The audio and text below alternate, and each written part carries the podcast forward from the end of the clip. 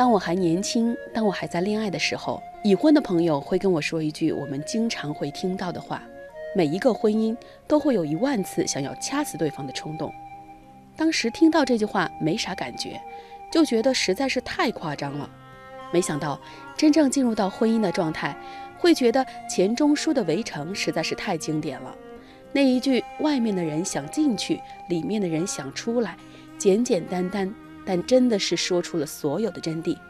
婚姻产生矛盾最直接的表现方式就是吵架，夫妻之间多少都会有过吵架。不过吵架之后，大家是什么样的态度，可能就是千差万别。但是我始终觉得，有架可吵，远远比冷战和冷漠来的温暖，至少是有着人气儿的，有着活力的。当然，最后总得要有人退一步才好。怎么处理吵架这件事？今晚我推荐。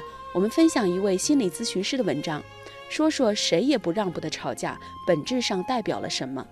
文章来自于《南方人物周刊》。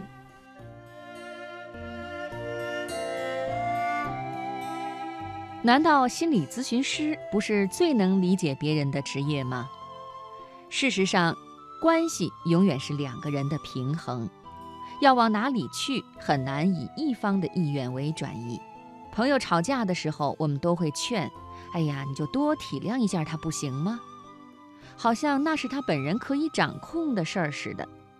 换到我自己身上，就知道这是站着说话不腰疼。我能理解爱人的怨气，也体谅他的不容易，但是冲突起来还是避免不了。有的时候，我甚至有这样的经验。明知道低头道个歉就可以避免冲突升级，但是居然就做不到。我有一位来访者跟老公吵架，一怒之下夺门而出，漫无目的的开车到处走。她告诉我，其实她每次走不远就冷静下来了，后悔自己太冲动，也想不到还能开车去什么地方。这个时候就等着手机响。只要老公给个台阶，她就会心甘情愿地回家。但是让她寒心的是，老公从来都没有打过电话。有一次，她索性豁出去了，找了家酒店住了好几天，两口子完全没有联系。最后，她心慌得不行，感觉婚姻要不保了，一咬牙回到家，见到老公，两人又大吵一架。他路上的打算本来是想把这件事情说几句就算了，重新过日子，结果吵着吵着闹到非离婚不可的地步。她把老公带到了咨询室，老公也很委屈，说他回家的时候我还松了口气，以前的事儿就都不提了。没想到他一见着我就吵，好像他还有理了。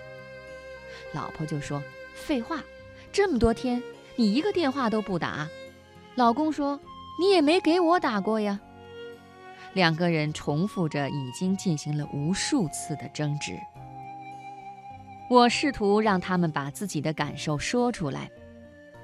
老婆说：“我已经跑出来了，如果他不叫我，我怎么可能再跑回去？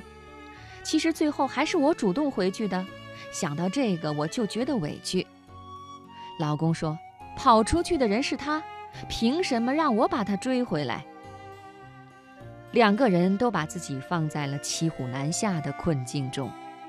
我问：“好像你们双方都知道怎么挽回这段关系，但是都不可能去做，是不是？”两个人同时点头。妻子认为，如果自己主动回家，那离家出走这一行为就失去了他原有的威慑力。老公则认为，如果自己主动打电话追回妻子，某种意义上就等于求饶。等于变相肯定了离家出走，妻子之后也许还会变本加厉，把老公玩弄于股掌中。表面上两个人都很倔，其实内心软弱的要命。倔强或软弱，恰恰是相爱的一种证明。当我们在关系中的期望得不到满足的时候，吵架可以确认还在被爱。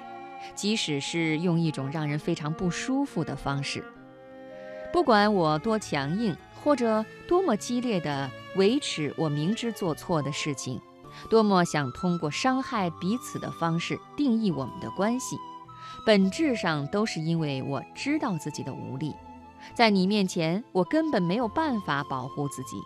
真正想表达的是我在意你，但是很多时候彼此的在意无法直接表达，表达意味着让步，而先让步的一方往往要承担巨大的不安。不管他在理智上多么相信对方和自己一样，他仍然需要用表面的强硬保护自己。前面那个例子里的老公，即使后来已经相信只要打电话妻子就会回家，也会选择用一种不屑一顾的语气对着手机说：“喂，你后悔了就赶紧回来，听见没有？”那份强硬是为自己的软弱找到的最后一块盾牌。如果另一方只听到他的强硬，也许会针锋相对，让双方都陷入更大的不安。除非妻子真的能够听出来，老公从不打电话到打这个电话，已经在努力做出让步，强硬的背后是他的不安。但是有几个人能在吵架时还听得出对方的软弱呢？首先需要正视自己的软弱，软弱没有什么不好，它恰好是伴侣当初走到一起的理由。因为软弱，我们相互依赖。同时，我们又知道自己对这一切无能为力，随时朝不保夕。我们还知道，同样的感觉对方也有，对亲密的恐惧和依赖，让我们彼此靠拢，彼此伤害，又彼此珍惜。